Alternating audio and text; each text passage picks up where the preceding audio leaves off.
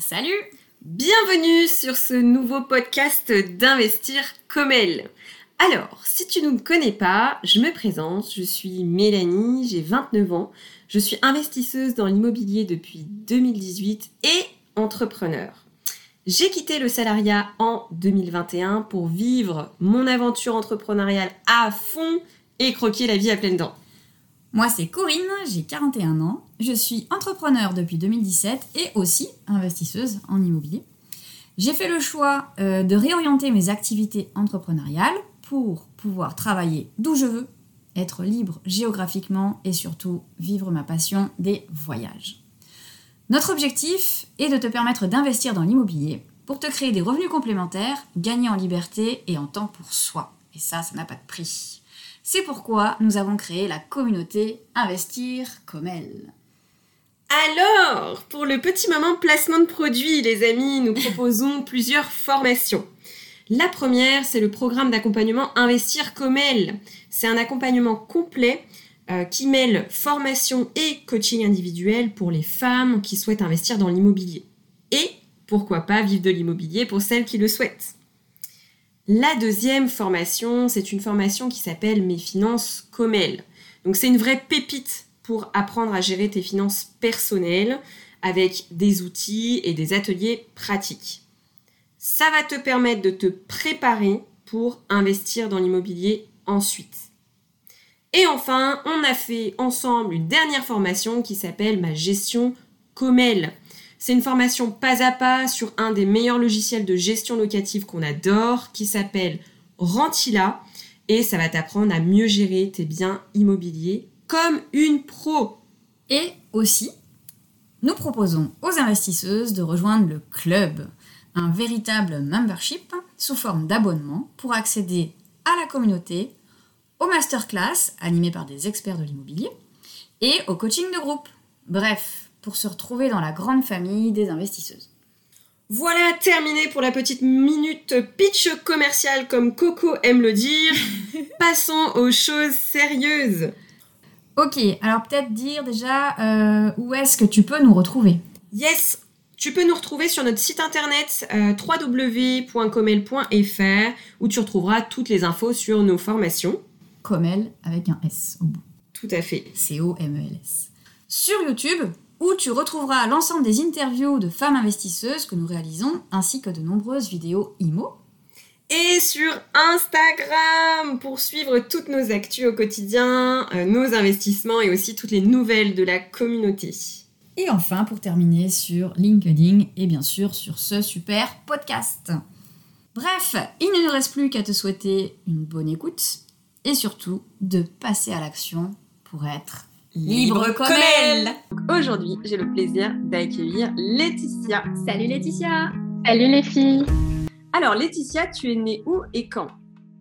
Alors je suis née à Cormeil en Parisie, en région parisienne, le 4 janvier 1977. Tu investis où?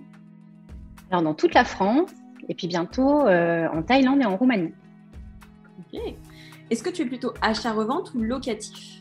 Euh, Les deux. Quel est ton objectif dans la vie? Faire des choses qui me passionnent. C'est quoi l'immobilier pour toi? Un tremplin pour la liberté. Investir au féminin, est-ce que ça change quelque chose? Euh, C'est un atout. Oui. Ah,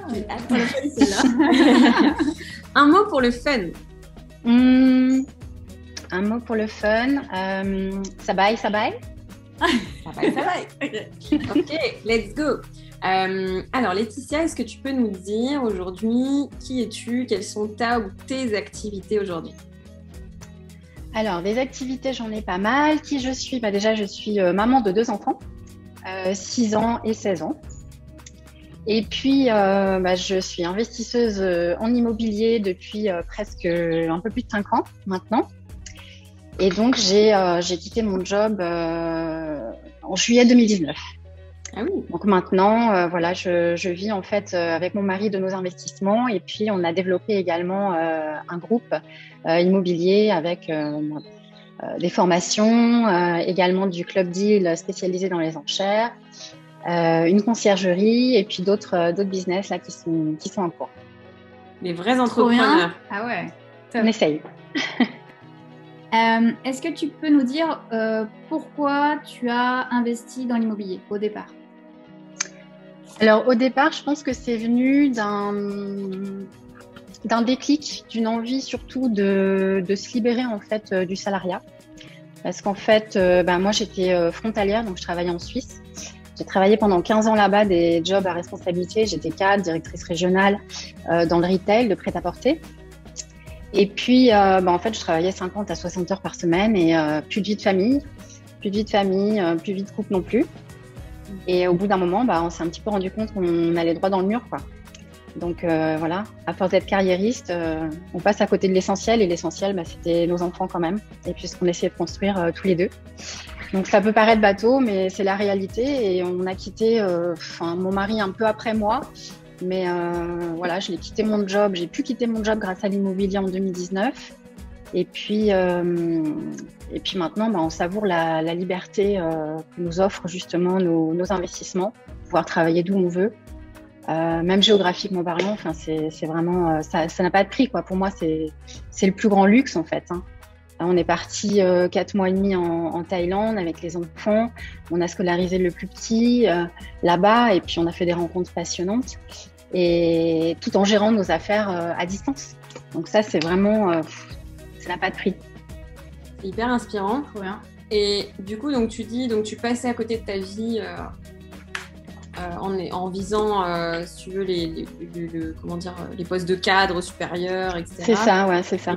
Et du coup, c'était quoi le déclencheur en fait? Qu'est-ce qui, qu'est-ce que, qui s'est passé dans ta tête ou est-ce qu'il y a eu un événement où tu t'es dit, là, c'est trop quoi? Ouais. Ouais, ouais, justement, il y a eu un événement en particulier. donc moi, je laissais mon fils chez la nounou à peu près 12 heures par jour. Euh, je le laissais à 7h30 euh, le matin et je le récupérais à peu près à 7h30, 20h le soir. Et un soir, je suis rentrée en fait et euh, je lui ai dit, donc on- je suis passée le chercher chez la nounou. On arrive à la maison et puis bon, après, tu as ta deuxième journée de maman hein, qui, commence. Donc je lui dis, bah écoute, il avait trois ans et demi, il était en première année de maternelle. Je lui dis, bah tu, vas dans ta chambre et puis tu t'enlèves ton petit blouson et ton cartable et maman a préparé à manger. Donc j'étais dans la, dans la cuisine et tout, puis je le vois pas revenir. Alors euh, je vais, euh, je vais dans sa chambre. Et là je le vois, il était euh, allongé sur le ventre, les bras écartés comme ça, il avait encore son blouson et son petit sac à dos sur, sur le dos. Et il pleurait. Et je lui dis, mais, je lui dis, mais mon Dieu, mais qu'est-ce qui t'arrive? Qu'est-ce qu'il y a mon chéri et tout? Et il me dit, il pleurait et il me dit, mais maman, je suis trop fatiguée, j'en peux plus. Et, et là, en fait, ça m'a fait un, coup de poignard dans le, dans le cœur et je me suis dit, en fait, mais qu'est-ce qu'on lui fait subir, quoi? Euh, Il y, a, un truc qu'on a raté, euh, il y a un coche qu'on n'a pas pris et, et ça va pas, il faut qu'on change quelque chose. Donc du coup, j'en ai parlé, euh, ai parlé à David et puis c'est vrai que, voilà, de fil en aiguille, moi, j'ai freiné un peu au niveau du boulot. Et puis dès que j'ai pu, on est passé à autre chose et, j'ai tout arrêté, quoi. Voilà, ça a été un des déclencheurs. Il y en a eu d'autres, mais celui-là, il était assez révélateur. Ok. Et donc, euh, quand tu as eu cette, euh, cet événement avec ton fils, est-ce que tu avais déjà Mhm. commencé à préparer euh, finalement ton, ton départ du salariat ou est-ce que justement ça a accéléré peut-être euh, Alors, ça en fait, ça s'est fait progressivement. C'est-à-dire que quand, ça- quand, cet événement est arrivé, moi, j'étais euh, directrice régionale. Donc, je partais dans toute la Suisse romande. Voilà, j'étais tout le temps en déplacement, etc. Après, je me suis dit, en fait, ça s'est fait progressivement. Je me suis dit, bon, bah, OK, là, ça va plus. Il faut qu'on fasse quelque chose. Il faut que je sois, un peu plus présente. Donc, j'ai pas quitté le salariat tout de suite. Je suis repassée directrice de boutique de, donc là, de luxe, du coup, pour euh, essayer de récupérer un petit peu le même niveau de salaire parce que j'étais cadre sup. Et du coup, euh, moi, je me retrouvais cadre, mais voilà, dans le luxe, donc forcément un niveau de confort de vie euh, équivalent. Et puis, et puis après, bah, petit à petit, on a commencé à investir dans un premier studio. Et bah, après, ça s'est fait crescendo, euh, immeuble de rapport. Et dès qu'on a pu, donc bien évidemment, au début, euh, il a fallu faire des concessions parce que forcément, euh, le cash flow qu'on générait euh, n'était pas à la hauteur de mon salaire. Il a fallu diviser, on va dire, par trois. Mais voilà, on s'est serré la ceinture pendant, on va dire, à peu près un an. Pas plus, parce qu'après, voilà, ça a fait boule de neige as- assez vite sur, sur les divers investissements qu'on a pu faire. Et là, on s'y retrouve plutôt bien. C'est hyper intéressant Ouais. ce que tu dis. euh. Hmm, Se serrer la ceinture, accepter de baisser en salaire pendant un temps parce que tu sais pourquoi tu le fais. Et Ouais, après, exactement. Ouais. Et après, tu ton niveau de vie que tu t'étais euh, fixé euh, parce que justement l'effet boule de neige se met en place. Ça, c'est une bonne Ouais. Ok, alors euh, aujourd'hui, donc quand tu as démarré les investissements, comment tu as ciblé les secteurs où tu as investi Comment ça s'est passé pour toi? Alors pour le tout premier bien, en fait, euh, bah, on a investi plutôt à côté de chez nous. Voilà, parce que par facilité, euh, tout simplement. Et puis en fait, après, eh ben, on s'est vite aperçu que la rentabilité n'est pas au rendez-vous, puisqu'en fait, euh, comme on était en zone frontalière, les biens là-bas sont très très chers au mètre carré. Et du coup, on, est, on est aux alentours de entre 4 000 et 6 000 euros du mètre carré, donc c'est tout de suite euh, assez cher. Si on veut trouver de la rentabilité, on est obligé d'aller un petit peu euh, euh, dans des régions beaucoup moins, beaucoup moins chères et plus rentables. Donc on s'est diversifié au niveau géographique. Jusqu'à maintenant même bah, aller en Thaïlande ou, ou en Roumanie pour, pour nos investissements. Quoi. La gestion à, distance euh, bah, nous fait absolument pas peur. D'autant que bah, moi, je m'occupe euh, plus particulièrement de tout ce qui est euh, conception, suivi travaux et donc décoration d'intérieur, dont on parlait euh, euh, tout à l'heure. Et euh, bah, tous mes suivis de chantier, j'ai vu que je pouvais tout à fait les faire à distance quand on était en Thaïlande, avec des réunions hebdomadaires par, par visio. Je leur fais à chaque fois un cahier des charges hyper précis, des PV aussi, donc des, des procès-verbaux de chantier chaque semaine. Donc ça me permet vraiment de suivre les choses euh, bah, avec facilité, finalement. Euh, du coup, investissement partout, partout. Ok, Pas de limite. ouais, Pas de limite. c'est très bien. La seule limite, c'est nous. ouais. Euh, on en a parlé un petit peu en intro, mais euh, selon toi, euh, est-ce qu'il est plus difficile d'investir quand on est une femme? Et si oui, pourquoi? Alors, donc comme je disais tout à l'heure, moi je trouve que c'est plutôt un atout. euh, dans le sens où en fait euh, les gens nous font plus euh, confiance, j'ai l'impression. On, inspire, voilà, on inspire la confiance, que ce soit au niveau des, vendeurs en termes de négociation, même au niveau de la banque. Moi, tous les entretiens, à chaque fois, la présence d'une femme en fait lors de- d'entretiens rassure quelque part. Mm. Euh, donc pour moi, c'est un atout, voilà, surtout pour la négociation. Et puis après, bah, comme je m'occupe moi euh, des suivis travaux, bah, je trouve aussi que c'est un atout parce que hum, bah, finalement, les artisans sont beaucoup plus ouverts qu'on pourrait le penser. Il y en a plein qui peuvent se dire, euh, ouais, non, mais quand tu es une femme, t'arrives pas à te faire respecter, etc. Euh, voilà, on pense que t'as pas les capacités pour. Mais en fait, pas du tout. Moi, je pense que quand on est carré dès le départ, euh, que les choses sont bien faites. Euh, voilà, je vous parlais de PV de chantier tout à l'heure, ou même de, de cahier des charges, de plans, etc. Euh, les choses se font relativement euh, facilement. Et en plus de ça, j'ai l'impression que les, les artisans, on, évolue dans un milieu d'hommes, hein, du coup, sont bien plus fiers quand on leur dit qu'on est satisfait de ce qu'ils ont fait. Voilà, on les complimente. Et là, du coup, bah, c'est magique. Et moi, il m'est même arrivé en fait de, de ne pas me faire facturer quelques prestats supplémentaires, comme euh, euh, ah bah finalement j'ai changé d'avis, j'aimerais bien avoir un mur de couleur. Ah bah pof, hop.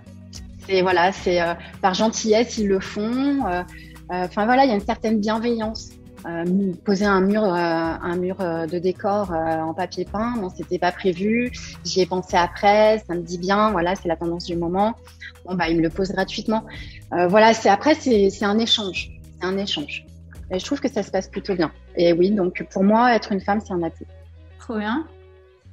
Et euh, est-ce que tu peux nous dire un petit peu euh, quelle est ta situation familiale? Donc, Tu nous as dit que tu avais deux enfants, mais est-ce que tu investis seule, en couple, euh, les deux, en association?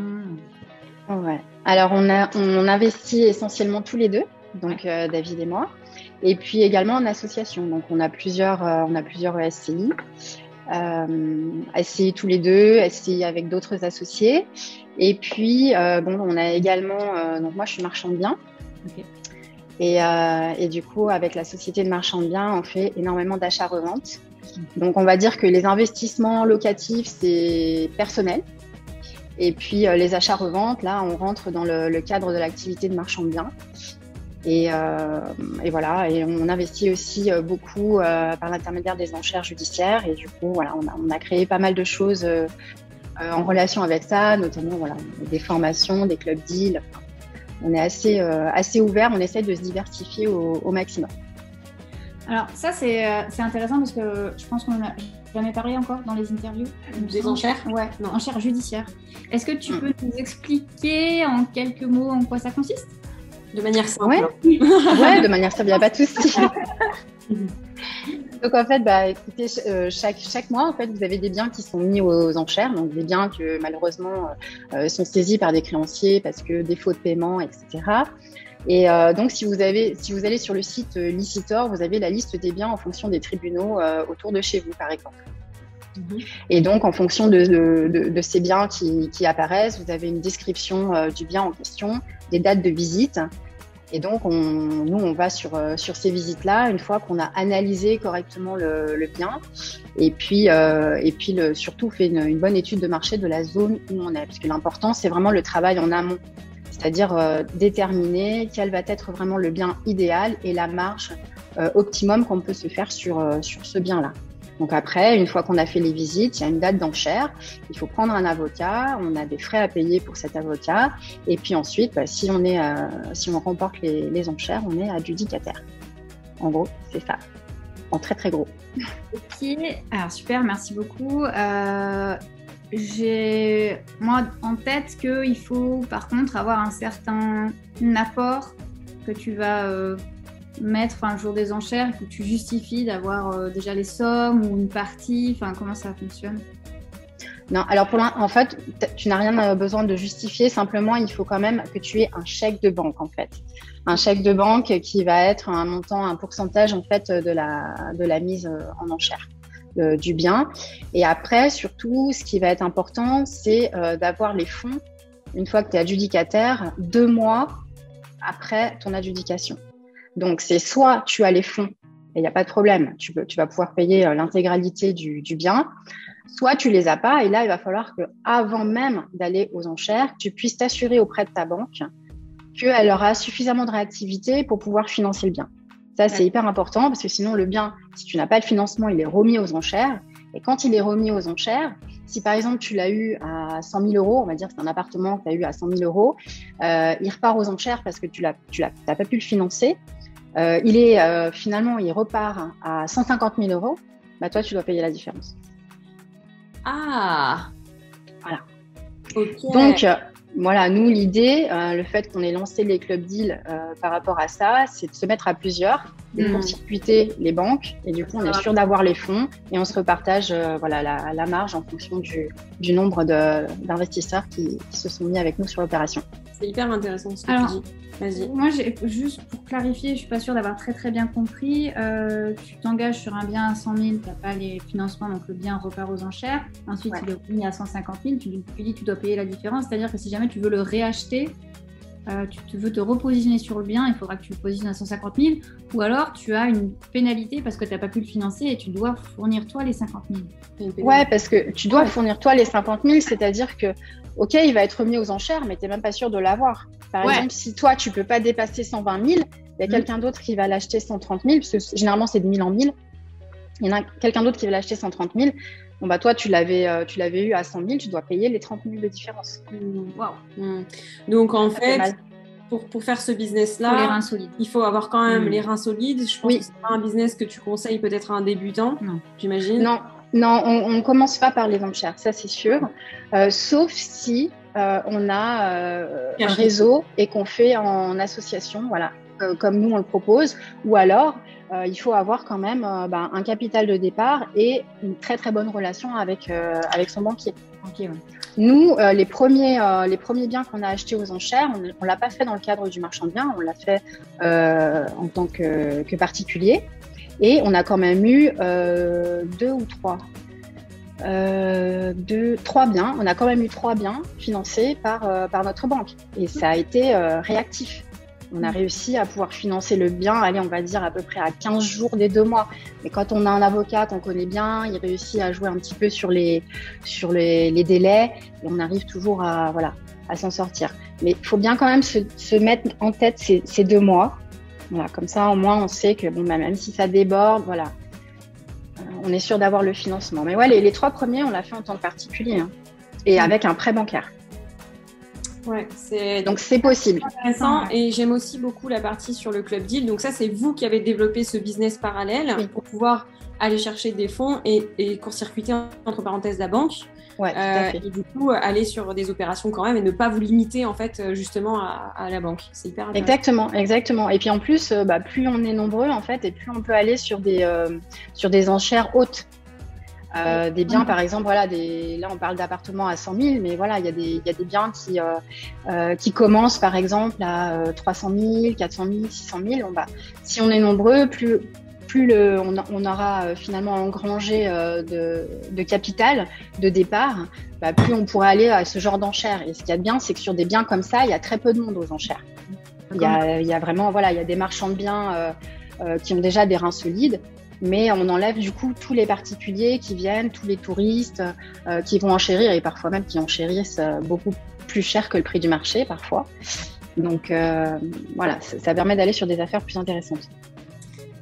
Ok, alors merci pour ce partage très riche. Alors, euh, en... je vais revenir un petit peu sur l'interview parce que là, c'est passionnant.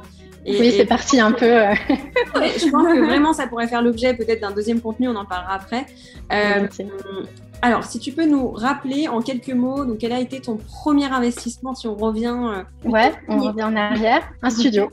Un studio de voilà, à 64 000 euros, je crois, un truc comme ça. Mhm. On a toujours. Oh On a toujours. Donc, que tu as acheté à la frontière suisse, du coup, qui était à côté Oui. de chez toi. Ouais, ouais, c'est ça qu'on exploite en meublé, euh, longue durée. Trop bien. Génial. Alors du coup, je rebondis parce que tu dis que tu l'exploites en meublé. Est-ce que tu peux nous dire aujourd'hui qu'est-ce que tu as comme type d'exploitation justement? Est-ce que tu as Hmm. du nu, du meublé, de la courte durée Tu te diversifies ou pas? Est-ce que tu as une stratégie? Alors, euh, nous, notre stratégie, c'est la rentabilité. Donc, en fait, on exploite tout. Euh, on fait de tout, en fait. On fait de tout en fonction de la zone dans laquelle euh, euh, bah, on investit. On a des immeubles de rapport. Certains sont loués en nu, d'autres sont loués en full LCD. Donc, parfois, il y en a même qui sont en mix. Mais voilà, on, on essaie de, voilà, de se diversifier au maximum, en fait, dans le, le type d'exploitation qu'on a par rapport à nos biens immobiliers. Euh, Aujourd'hui, donc, tu investis en, en couple et tu entreprends en, en couple. Aujourd'hui, Ouais. tu nous as dit que toi, ta partie, c'était euh, la gestion du travaux, suivi chantier, la décoration, La déco. etc. Comment tu t'organises du coup avec euh, David? C'est Ouais. intéressant. Est-ce que vous partagez les, les tâches en quelque sorte et comment ça se passe? Ouais, c'est vrai qu'on a, on a chacun vraiment euh, notre domaine d'activité de prédilection. Donc lui, c'est plutôt euh, tout ce qui va être euh, la chasse immobilière, la stratégie, la fiscalité. Bon, il est hyper calé euh, dans ce domaine-là. Il a quand même 20 ans d'immobilier derrière lui euh, de manière professionnelle, donc ça aide un petit peu. Euh, moi, la fiscalité, j'ai ça en horreur. Donc, euh, donc on se complète bien. Et puis, ouais, du coup, moi, je m'occupe, comme dit tout à l'heure, bah, de tout ce qui est euh, suivi travaux, conception, euh, euh, d'architecture d'intérieur et, et ensuite la, la décoration. J'ai également une part de, euh, je m'occupe de l'après, c'est-à-dire euh, la, la mise en vente ou la mise en location euh, de tous les biens. Alors Ok. c'était ma question, pareil, j'en rajoute une aussi. hein. Oui. Est-ce que vous, parce que là vous avez un certain patrimoine immobilier maintenant, est-ce que vous gérez vos biens ou est-ce que vous avez délégué la gestion à quelqu'un? Tu as parlé d'une conciergerie aussi au départ. Est-ce que Ouais. Alors, euh, pour les immeubles de rapport, c'est entièrement délégué, donc délégué dans les agences locales à chaque fois. Euh, donc, on est à peu près entre, euh, selon les zones géographiques, entre 6 et 8 de, de frais. Mais bon, c'est aussi une tranquillité d'esprit pour nous, donc c'est important. Et puis, je, gère encore quelques-uns, notamment des colocations qui sont en Haute-Savoie, Euh, donc là, c'était notre zone de départ. Et puis, euh, et puis le premier studio aussi en direct. Donc, euh, donc voilà. Un petit C'est côté les, voilà, c'est- on va dire voilà, c'est le côté affect, c'est les, premiers bébés. Et puis, mais bon, on, va, on va quand même déléguer aussi à terme, je pense. Et puis, et puis ouais, bah, la conciergerie qu'on vient de monter là, on n'en a pas encore euh, vraiment euh, fait la publicité, mais on a, on a pas mal d'investisseurs intéressés. Donc c'est, voilà, ça va être une bonne chose. Et puis du coup, on va pouvoir nous-mêmes mettre euh, bah, nos propres biens dans, euh, dans cette conciergerie. Donc c'est voilà, la boucle sera bouclée et, et c'est plutôt pas mal. trop bien. Bravo, c'est très inspirant. Euh, alors, du coup, qu'est-ce que tu détestes je, je pense savoir. Je pense savoir, mais ouais. tu détestes par-dessus tout dans l'immobilier Bon, alors, plus que la fiscalité, Voilà. parce que bon, voilà, voilà j'ai la chance d'avoir David qui m'a quand même bien, euh, bien drivé là-dessus, donc c'est c'est plutôt assez clair dans ma tête maintenant. Mais euh, la compta, Euh, sans hésitation la compta, parce que bah voilà, je pense que vous devez le savoir aussi, même si on passe par euh, un cabinet comptable, bah on a quand même pas mal de boulot. Parce que euh, voilà, il faut tout, bah, il faut tout noter, il faut tout archiver, il faut tout envoyer, euh, il faut rien oublier. Euh, sinon, tu as ta compta qui te dit Ah, bah là, dans ce dossier truc, il manque ça. Et en plus de ça, moi, à ce niveau-là, comme ça me saoule, vraiment, j'arrive pas à m'organiser. C'est vraiment, enfin, mon bureau, c'est des piles. euh, J'ai beau euh, au début mettre en place euh, des bannières par, euh, par immeuble, par lot, par SCI. C'est enfin, c'est juste euh, l'anarchie. Ouais. Donc je déteste. Ok. je déteste ça. Bon, on va faire la question inverse. Du coup, qu'est-ce que tu adores Qu'est-ce que tu préfères dans l'immobilier? Alors, bah, ce que je préfère, c'est la déco. C'est la déco parce que ça me permet de revenir à mes, à mes premiers amours, puisque du coup, euh, en fait, je vous l'ai pas dit tout à l'heure, mais moi, j'ai une formation aux arts appliqués. Euh, donc, j'ai fait les arts appliqués. euh, donc, j'ai fait bien sûr un peu d'archi, euh, architecture d'intérieur. Donc, j'étais à, à Lyon, à l'école des arts appliqués à Lyon. Donc, j'ai fait quatre ans là-bas et ensuite, j'ai rebasculé sur un DESS mode et création et marketing du luxe. Mais voilà, à la base, vraiment, c'est la créa, ma passion. Et du coup, bah, je suis très heureuse maintenant de pouvoir euh, retrouver cette petite touche créative euh, euh, quand je m'occupe de la décoration d'intérieur, des plans, etc. Tu le fais du coup maintenant que pour toi ou tu le fais aussi en, en business, en activité? Alors en fait, oui, parce qu'on propose aussi du clé en main. Donc euh, effectivement, pour les clients, euh, je travaille sur les concepts, euh, sur les différentes tendances qu'on peut qu'on peut voir ensemble. Et voilà, ils ont euh, ils ont tout euh, ils ont tout grâce à grâce à ça quoi. Ok. Ok. Voilà. Alors, euh, est-ce que, donc, au fur et à mesure de ton évolution dans l'immobilier, ou au départ, ou maintenant même, est-ce que tu as eu des mentors? Est-ce que tu as encore des mentors, des personnes qui t'inspirent? Alors oui, en dehors de mon mari. Euh, alors en immobilier, bon, j'ai voilà, j'ai lu tout, tout ce qui peut se, bah, se lire euh, au niveau de l'i- de l'immobilier, mais je dirais moi c'est plus mes mentors, ils sont plus en déco, euh, en Ah. architecture d'intérieur. Donc par exemple, euh, j'ai Caroline Andréoni euh, que, que j'adore, qui est une, une architecte d'intérieur euh, basée sur Paris. Euh, Colombe Marciano aussi, qui m'a formée du coup sur euh, sur SketchUp, euh, qui, est, qui est une super décoratrice d'intérieur et qui est sur, sur Lyon. Donc voilà, c'est vraiment, il y en a d'autres, hein, mais pour ne citer qu'elles, euh, c'est ces deux femmes-là. En plus, ce sont des femmes, donc euh, voilà. Et euh, une troisième femme, peut-être plus pour le côté développement personnel, qui s'appelle Nathalie. Alors, j'arrive jamais à prononcer son nom de famille, c'est Robowski, je crois, quelque chose comme ça. Elle a écrit un livre, Je veux tout. Euh, c'est un super livre, un super bouquin. Et voilà, quand on est maman, euh, le côté al- allié, euh, le côté working girl et maman, enfin, c'est épanouissement personnel et, euh, et voilà, je veux tout, c'est clair, quoi. C'est pouvoir mener de front un petit peu bah, tout, tout ce qui nous arrive en tant que femme. Et euh, voilà. Trois femmes très inspirantes. Bien. Super. Alors, on a une petite phrase qui dit L'immobilier n'est pas de tout repos. Euh, Oui. euh, une anecdote euh, à nous partager pour illustrer ça Alors une, ça va être dur, j'en ai des tas. j'en ai des tas. Euh, Peut-être euh, une, euh, bah, notamment, je crois que c'était l'année dernière, en 2021, je crois, ou 2020, je sais plus. 2021, je crois, on était au Mexique. Et puis en fait, bah, cette année-là, coup sur coup, je crois en moins de six mois, on a eu quatre dégâts des eaux. Ah. On a eu quatre dégâts des eaux et là, euh, celui-ci en l'occurrence, donc dans des biens différents, hein, c'était jamais à chaque fois le même. Et donc celui-ci, on était en plein en train de visiter une magnifique cité Maya. Et puis là, bah voilà, euh, on reçoit euh, un email et donc du gestionnaire. hein. En plus, ça passait par un gestionnaire hein, de l'immeuble en question, avec des photos, avec euh, le plafond qui s'était écroulé dans la salle de bain. Euh, donc on était propriétaire de tout l'immeuble, donc euh, bon, responsable, voilà, de, tous les occupants, hein, bien évidemment. Donc heureusement, aucun dégât majeur pour les occupants. Hein, c'était que matériel, mais bon, il y avait de gros trous dans le plafond, c'était assez impressionnant. Et puis, bah, voilà, on était là dans un lieu finalement assez insolite pour traiter en direct bah, ce, ce dégât des eaux. Donc voilà, en fait, il n'y a pas de, effectivement, il n'y a pas de repos. Même quand tu es en vacances, euh, bah, il t'arrive ce genre de choses et tu dois gérer un petit peu euh, les suites, quoi. Ok. Voilà. Tu as, réussi à gérer ça à distance en étant en voyage, du coup? Voilà, exactement. Après, bon, bah, c'est, euh, j'ai envie de dire, bah, c'est un petit peu le, lot de tous les investisseurs. Quoi. On ne peut pas se défaire complètement, même si on met des, des, des, gens en place pour, euh, pour, gérer. On est informé, quoi qu'il arrive.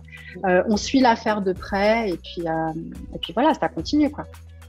Ouais, c'est bien de le dire aussi. Ça, oui, Et puis bon, bah là, enfin, j'ai eu un autre problème aussi. Pareil, on était, je sais plus où est-ce qu'on était. Ah, mais on était toujours au Mexique d'ailleurs, mais c'était sur un autre appartement un autre appartement. Donc là, pareil, j'avais lancé les travaux, tout était fait. Euh, je suivais les travaux de loin, mais voilà, comme ça, je faisais confiance. Pourtant, c'était une, entreprise qu'on avait, avec laquelle on n'avait pas l'habitude de travailler. C'était la première fois que je les prenais, parce qu'en fait, on a l'habitude de travailler avec plusieurs euh, artisans, plusieurs entreprises différentes. Mais là, du coup, comme on avait employé euh, nos artisans sur plusieurs autres chantiers, on se retrouvait à court d'entreprises. Donc j'ai fait, voilà, j'ai testé cette entreprise. Et il s'est trouvé qu'on est parti. Donc on est parti, les travaux étaient lancés, etc. ils me disent oui, oui, c'est bon. Donc moi, régulièrement, je prends des nouvelles, etc. de, l'avancement du, chantier en question.